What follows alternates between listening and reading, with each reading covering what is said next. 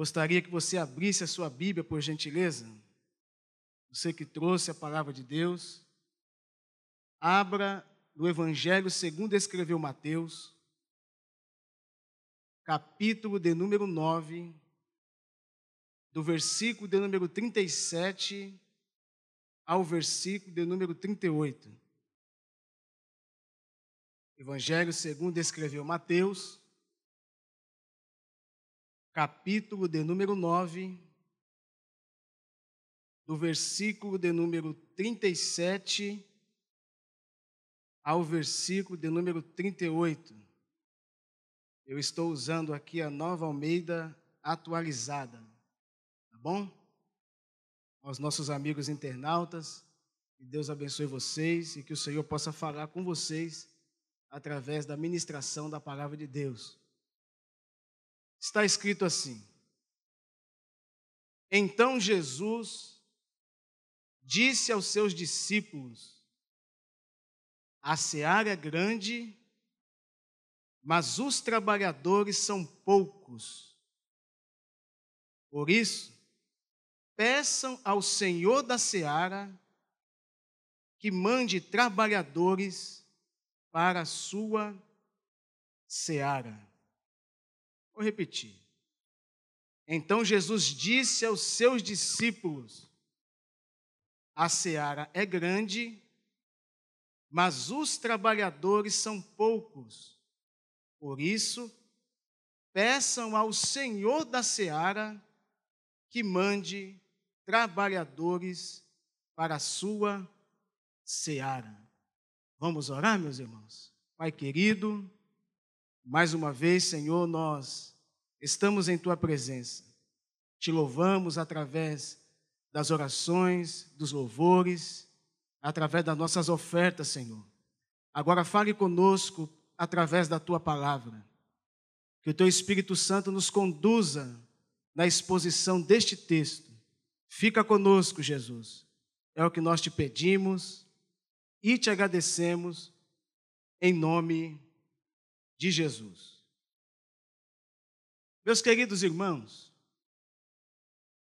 o texto lido e o texto a qual eu proponho a transmitir aos corações dos irmãos aqui presentes, e o tema, se fosse para me colocar um tema nessa mensagem, para que os irmãos não viessem a se esquecer daquilo que Jesus tem para falar conosco aqui essa noite, eu diria: a compaixão de Jesus. A compaixão de Jesus. Quando nós abrimos a palavra do Senhor, o evangelista Mateus, quando registra o capítulo 9, a partir do versículo de número 35, o texto está sendo relatado acerca de uma das maiores missões que Jesus fez ou autorizou aos seus discípulos quando ele esteve aqui. Depois dos acontecimentos registrados no capítulo anterior, Jesus ele foi uma pessoa que quando ele esteve aqui, ele efetuou muitas curas, muitos sinais, muitos prodígios e muitas maravilhas. O evangelista João disse que se fosse para escrever em livros aquilo que Jesus efetuou quando ele esteve aqui, João diz que não caberia em livros. Então, capítulo 8, se você estiver com a sua Bíblia aberta, vê aí tantas referências em que Jesus operou durante esse capítulo. No capítulo 8, versículo 1, o texto diz que Jesus curou um leproso. No capítulo 8, versículo 5, Jesus cura um centurião, um servo de um centurião em Cafarnaum. No capítulo 8, versículo 14, Jesus cura a sogra de, a sogra de Pedro. No capítulo 8, versículo de número 23, Jesus acalma uma tempestade. No capítulo 8, versículo 28, Jesus cura dois endemoniados na cidade de Gadara.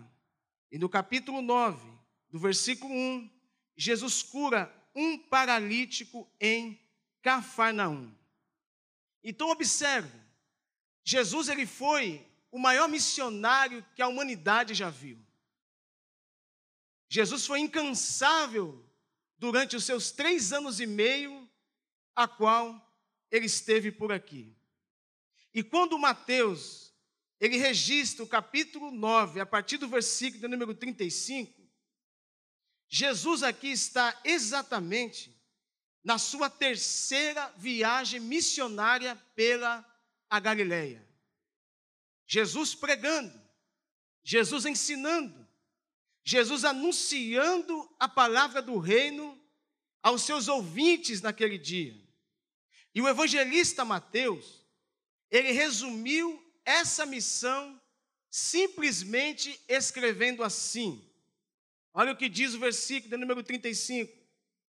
E Jesus percorria todas as cidades e aldeias. Não tinha um espaço, não tinha uma rua a qual Jesus deixasse de ensinar e de anunciar a palavra do reino. Jesus foi incansável. Jesus, ele almejava, ele ansiava anunciar a palavra do reino aos seus ouvintes nesse dia. E o texto diz: o evangelista Mateus registra que o primeiro ponto que Jesus ele aponta aqui durante essa missão sobre a compaixão de Jesus, Mateus vai dizer que primeiro ele entrava em todas as aldeias e cidades. Primeiro ponto, Jesus ensinava nas sinagogas. Segundo ponto, Jesus pregava o evangelho do reino. E terceiro ponto, Jesus curava todo tipo de doenças e enfermidades. Então, aqui, meus queridos irmãos, ouvintes que escutam-nos através do YouTube, Jesus ele mostra o modelo a qual ele vai fazer para depois os seus discípulos seguir o mesmo passo. Então Jesus ele jamais poderia fazer tal situação sem primeiro que ele não dá o exemplo. Capítulo 8, a qual nós lemos. Jesus tinha que mostrar autonomia. Lucas diz que desde o seu nascimento, o Espírito do Senhor estava sobre ele. Então Jesus ele foi o primeiro ser humano que instaurou o ministério de cura, de libertação e de pregação do reino de Deus aos seus ouvintes do seu tempo.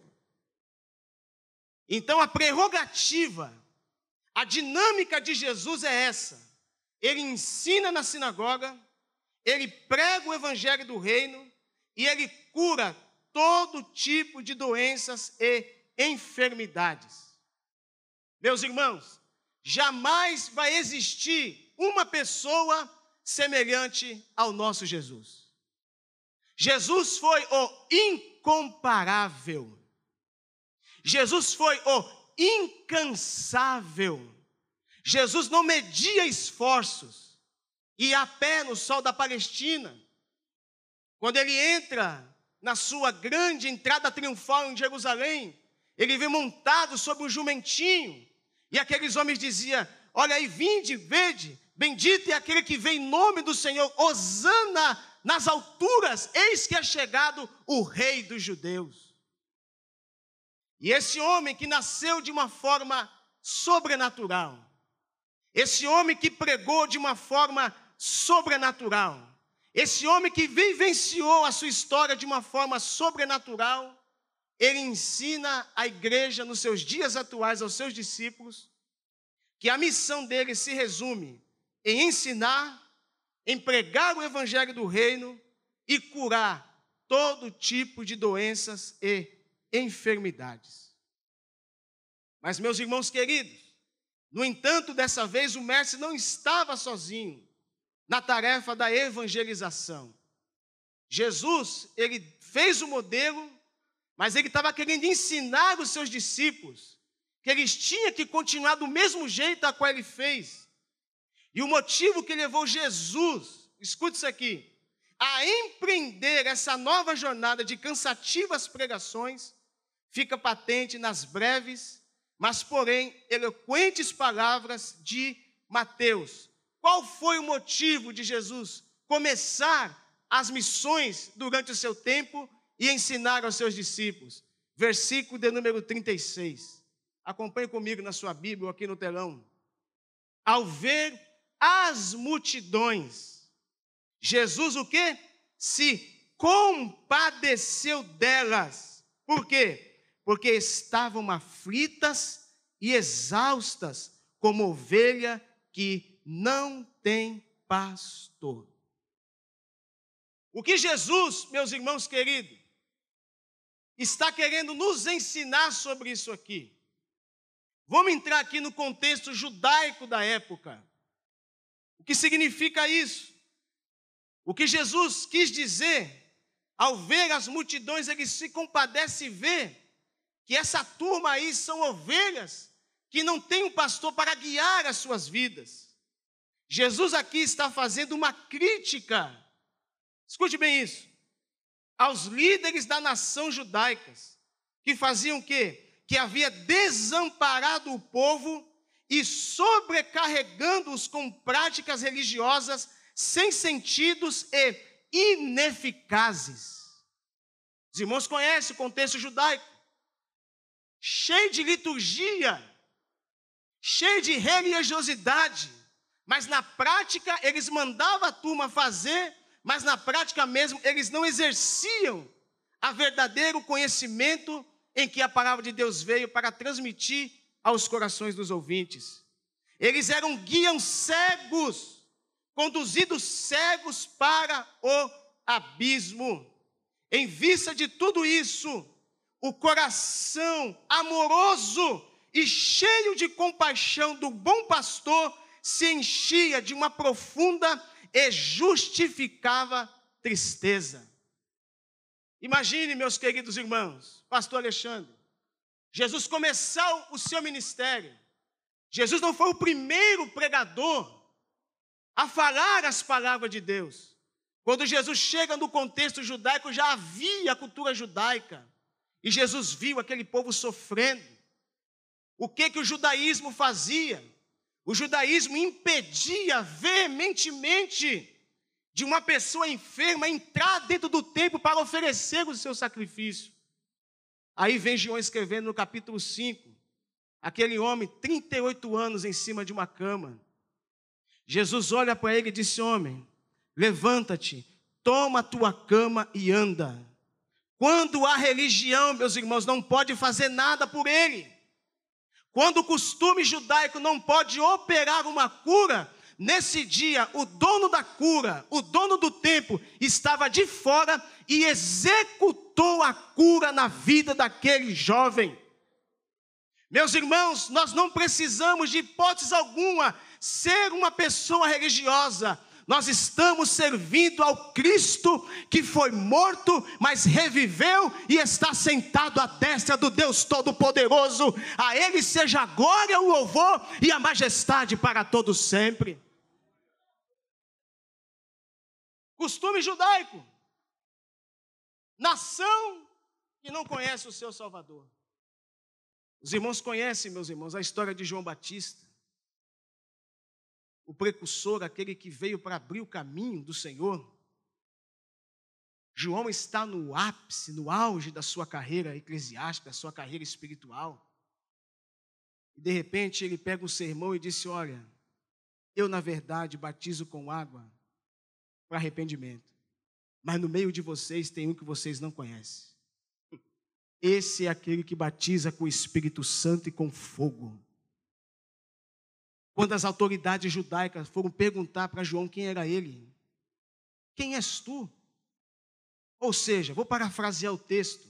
Nós nunca te víamos, nós nunca vimos você no templo. Quem é você? Você fala de ti mesmo? Ele disse não. Tu és o Messias? Ele disse não. Tu és algum dos profetas? Ele disse não. Já que vocês querem saber quem eu sou, eu vou dizer quem eu sou. Eu sou apenas uma voz do que clama no deserto. Endireitai o caminho do Senhor, como diz o profeta Isaías. Se o profeta Isaías profetizou há muitos anos atrás que era para endireitar, é porque o costume judaico estava corrompido. É por isso que eu acredito nesse Jesus, que esse Jesus a qual nós servimos é um Jesus que quebra protocolos, é um Jesus que não quer saber se é no sábado, se é no domingo, se é na segunda. A mensagem de Jesus é essa: a ti te digo, levanta-te, toma a tua cama e anda. Aleluia. Jesus está começando o seu ministério de missões. E a seara é grande. E os trabalhadores. Jesus tinha todo motivo, meus irmãos, de até desanimar, pastor Alexandre, referente a isso. Mas longe de desanimar com tal situação, Jesus aqui recorreu a uma estratégia para salvar aquelas ovelhas desgarradas e desamparadas. Olha a mente de Jesus, olha a mente do nosso Senhor e do nosso Salvador Jesus. O que, que ele viu? Ele viu que o cenário estava caótico, ele viu que a religião judaica não estava fazendo nada por eles. Jesus para e pensa e diz: Espera aí, eu preciso de uma estratégia. O que, que eu vou fazer? Qual vai ser o meu método de trabalhar para alcançar essas ovelhas, essas ovelhas perdidas da casa de Israel? Versículo de número 37. Então Jesus disse aos seus discípulos: A seara é grande, mas os trabalhadores são poucos. Primeiro ponto. Jesus aqui ele se dirige aos discípulos. Prerrogativa de discípulos. Jesus não se dirige às multidões. Para as multidões, Jesus tem compaixão. Com discípulo, não. Jesus, com discípulo é diferente. Com Jesus, com os discípulos, Jesus dá uma missão para eles. Para a multidão, ele tem compaixão. Com os discípulos, ele dá uma missão, e a missão é essa: a seara é grande, mas os trabalhadores são poucos. Para realizar essa missão, tem que ser discípulo e tem que conhecer o Mestre Jesus. Olhe bem para mim aqui, meus irmãos. Há discípulos, já falei isso aqui algumas vezes, que seguem a Jesus à distância. Tem pessoas que ele se converte, ele aceita Jesus, mas ele não quer ter tanta afinidade com as coisas de Deus. Ele não quer estar próximo com as coisas de Deus. Aqui não. Para fazer o trabalho de missão e ser um missionário, e ser um pregador do Evangelho, uma pregadora do Evangelho, uma missionária, ela precisa acompanhar os passos de Jesus. Observe, Jesus tem compaixão com a multidão, mas com os discípulos ele dá uma ordem. Olha, multidão, olha, discípulos. A seara é grande, mas são poucos os trabalhadores. Segundo ponto, enquanto Deus não mandava outros trabalhadores, Jesus, sem perda de tempo, enviou os apóstolos para ceifar com ele e para ele a preciosa e abundante colheita. Terceiro ponto, para isso, os havia escolhido de antemão e preparado para a ceifa. Não existe possibilidade de fazer essa missão despreparado. Tem que ter preparo e tem que ser discípulo. Imagine uma missão nessa na sua mão. Não tem como alguém fazer esse trabalho missionário se não for discípulo, se não sentar à mesa, se não andar com Jesus. Algumas etapas a ser vencidas para fazer esse trabalho para o Senhor. Então vamos lá. O momento era solene. Tudo tem um tempo certo para iniciar o plano de salvação para a humanidade. Amém, pastor? Você está me dizendo que Jesus ensinou. Jesus fez o modelo. Sim. Agora vamos ver o que Jesus faz no capítulo 10, versículo de número 1. Acompanhe comigo na sua Bíblia. Mateus capítulo 10, versículo de número 1. Olha o que Jesus faz. O exemplo, né? Eu só posso fazer se primeiro eu for o exemplo. Eu não posso mandar sem eu ter feito. Eu preciso dar o um exemplo para os meus discípulos eles seguirem aquilo que eu estou fazendo. Então, primeiro, tendo Jesus chamado os seus doze discípulos, que, é que Jesus deu? Deu-lhes autoridade sobre os espíritos imundos, para os expulsar e para curar todo tipo de doenças e enfermidades. Olha que coisa interessante, meus irmãos. No capítulo 9, versículo 35, Jesus percorria todas as cidades e aldeias, fazendo o quê? Ele ensinava nas sinagogas, ele pregava o evangelho do reino e ele curava todo tipo de enfermidade. Agora, com os discípulos é diferente. Com os discípulos muda a chave da coisa. O que, que Jesus faz com os discípulos? Com vocês vai ser mais estreito, vai ser mais diferente. Com vocês vão ser assim: eu vou dar, eu vou entregar, eu vou conceder autoridade para vocês, para vocês expulsarem todo tipo de espírito imundo. Olha que interessante, meus irmãos. Jesus ele ensina, não é isso? Jesus prega e Jesus cura todo tipo de enfermidade. Com os discípulos ele dá autoridade. Isso daqui não é comprado na oração. Isso daqui não é tempo de igreja, não é frequentar culto. Isso aqui é um relacionamento interpessoal que o crente tem com o seu Senhor. Jesus está dizendo: Eu vou conceder autoridade para a minha igreja. Para quê? Para expulsar os demônios. Sabe o que nós estamos precisando nesses últimos dias, meus irmãos? É homens e mulheres cheios do Espírito Santo para dizer para a enfermidade: sai desse corpo em nome de Jesus Cristo. Quantos acreditam que Jesus está concedendo autoridade para a sua igreja aqui essa noite? Aleluia! Aleluia! Segundo ponto, Jesus entrega autoridade para expulsar todo tipo de doenças e enfermidade. Você sabe quem é que fala através dos teus lábios quando você está orando por alguém? É o Espírito Santo. É Jesus que te dá autoridade para você chegar na tua casa, no meio da tua parentela e decretar a bênção na autoridade do nome de Jesus. Jesus está falando conosco aqui essa noite. Eu estou concedendo autoridade para vocês, para repreender o espírito da morte, para repreender todo o mal. Chega na tua casa nessa noite, quando você chegar, ore Interceda, diga: Senhor, aqui não, o mal não vai chegar sobre a minha família, sobre a minha casa, sobre os meus filhos, porque porque Jesus está concedendo autoridade para os seus filhos aqui essa noite. A Deus está falando conosco aqui através da sua palavra. Aleluia. Jesus dá autoridade a esses missionários. Terceiro lugar, posteriormente, ele dá ainda mais um poder elevado de quê?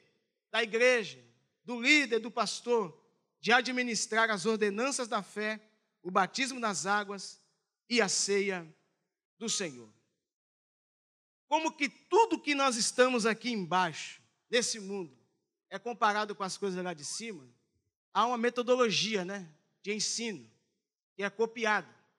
É igual as parábolas que Jesus falava. Ele comparava uma coisa terrena com uma coisa espiritual. Então houve uma instrução exatamente a esses doze discípulos. O reino dos céus é algo extremamente organizado. Reino dos céus não tem desordem. Reino dos céus é extremamente organizado. O que, é que Jesus faz? Antes de enviar os apóstolos as cidades e aldeias da Palestina, Jesus deu regras práticas e concretas que lhe serviam de orientação em um ministério tão importante. Embora o conteúdo dos versículos seja comum nos três evangelhos sinóticos, o de Mateus é bem mais completo, como sempre acontece no tocante aos discursos do Salvador. Então, o primeiro ponto que eu queria abordar com os irmãos: Jesus estabeleceu, antes de mais nada, na compaixão, na sua missão, ele colocou primeiro os, os pontos negativos e depois os pontos positivos, nos limites dentro dos quais os discípulos exerceriam o seu ministério de apóstolos, os quais não deveriam passar até que recebesse nova ordem. Então vamos lá. Mateus capítulo 10, do versículo 5 e o versículo de número 6. Olha o que está escrito. Jesus enviou esses doze, não é isso? Dando-lhe as seguintes instruções. Então, o primeiro, o primeiro ponto que eu vejo aqui é um ponto negativo. Não tomem o caminho que leva aos gentios. Por que, que Jesus falou isso? Porque de princípio, o que, que o texto diz? E veio para os seus, mas os seus não o conheceram. Mas a tantos quanto conheceram, deu-lhes e poder de serem feitos filhos de. Então, você receber essa missão, você não tem que partir direto para o gentio, para, para, para o gentio, você tem que partir primeiro para os de casa, para o povo judeu. Então, a prerrogativa principal de Jesus aqui foi o ponto negativo. Olha, vocês vão fazer missões, vocês vão expulsar os demônios, vocês vão expulsar as enfermidades, vocês vão ter autoridade sobre tudo isso, mas primeiro, vocês não podem tomar o caminho que leva aos gentios. Ponto negativo. Segundo ponto, negativo também. Nem entre na cidade dos samaritanos. E de princípio tem que ser para o povo judeu. E o terceiro é um ponto positivo. Mas de preferência, olha o que Jesus diz: procurem as ovelhas perdidas da casa de Israel. Aí depois, posteriormente, vem o apóstolo Paulo e chega até nós aqui no Brasil, que expandiu sobre a pregação dos gentios, que somos nós. Então, houve uma norma aqui, que presidiu o ministério público de Jesus, regeria também a missão dos seus enviados. Claro, meus irmãos, que essa restrição era temporária, e Jesus a suprimiu antes de ascender aos céus abrindo então aos apóstolos horizontes tão vastos como o próprio mundo. Entretanto, a nação israelita seria o primeiro núcleo do povo cristão, o tronco em que os gentios, como nós, conforme a metáfora do apóstolo Paulo, seria divinamente enxertados. Então, a primeira missão de Jesus foi para os seus discípulos. O que é que Paulo diz na igreja de Corinto? A palavra da cruz é loucura para os que perecem, mas para nós que somos salvos é poder de Deus. Graças a Deus, meus irmãos, que nos dá vitória por nosso Senhor e Salvador Jesus Cristo, que Deus levanta o grande apóstolo Paulo para anunciar a palavra do reino ao mundo e chegar até nós. Hoje nós podemos dizer em alto e bom som: nós somos enxertados na videira verdadeira. Quantos acreditam nisso, meus irmãos? Levante as suas mãos e aplauda Jesus com alegria nessa noite.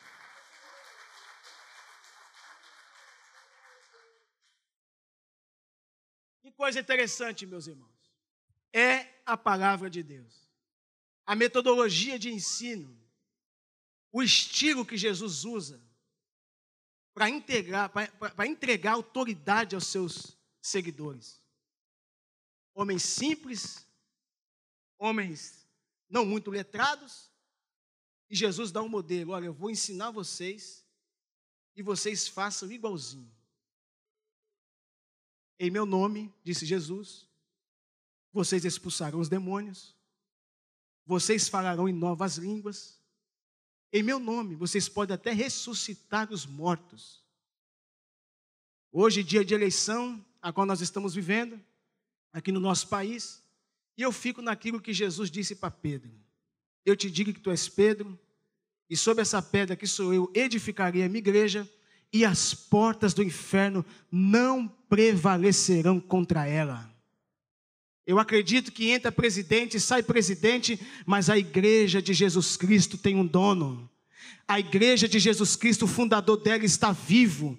Se você for em Jerusalém, vai estar escrito: Ele não está aqui, Ele já ressuscitou. Essa mensagem é uma mensagem poderosa que vai, meus irmãos, solucionar o problema da humanidade até que Ele venha.